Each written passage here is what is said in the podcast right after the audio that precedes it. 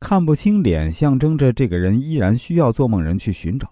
也就是说，这根本就是潜意识构造出来的安慰做梦人的虚拟人物。清晨醒来的泪字，则进一步证明做梦人的内心缺少关爱。这种泪字应该是被梦境所感动的泪字。梦见母亲得了怪病，那这个梦境中啊，做梦人梦见母亲得了一种怪病，就像是变了一个人一样，对他这个亲生女儿呢，也一点都不爱。甚至是虐待他。妈妈虐待他之后呢，不但不心疼，还跑到他床上去涂了一些什么液体。这个时候呢，爸爸走过来告诉他说：“妈妈得的是脑肿瘤。”我们解读一下这个梦境啊。做梦人是一位独生女，目前居住在国外。梦境之中，父亲的话让做梦人联想到已经过世的奶奶以前得过脑肿瘤这个病，但是通过手术治好了。梦醒之后，做梦人非常担心父母的健康。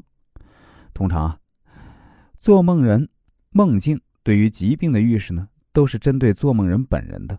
预示的基础呢是细微到了极致的观察。但是做梦人和母亲相隔甚远，潜意识即使再强大，也不能隔着十万八千里观察到母亲的情况。而做梦人在梦境之中表现出来的情绪是诧异且不知所措，这极有可能是做梦人目前心理状态的一种反应。做梦人可能因为某件事儿而冲动行事，结果导致最近做什么事情都不知道自己在做什么。梦境之中，母亲应该象征着做梦人的理智。做梦人的这个梦境是潜意识在警告做梦人，做梦人最近可能做了一些不理智的事情。再来说一个梦境，上司来访。我梦见上司突然来到我家，可是我当时家里啊非常凌乱。而且家具呢也十分残旧，给人一种年久失修的感觉，根本就不适合招待客人。我因此而感到非常的尴尬愧疚。我们来解读一下这个梦境。通常说呢，房子出现在梦境中啊，象征着女人的子宫，要么象征着做梦人的内心。而屋子凌乱、家具陈旧，实际上就是潜意识在告诉做梦人，他的思绪现在非常混乱，观念呢还有些陈旧，应该做出突破。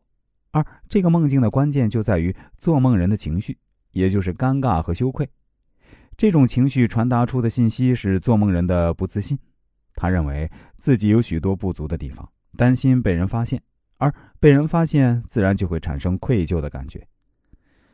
想要杀死父亲的梦境，我梦见自己的父亲和另外一个女人亲热，这种梦境已经持续了十年，并且有越来越严重的趋势。我最近的梦中啊，几次都想要用鹅卵石把父亲活活打死。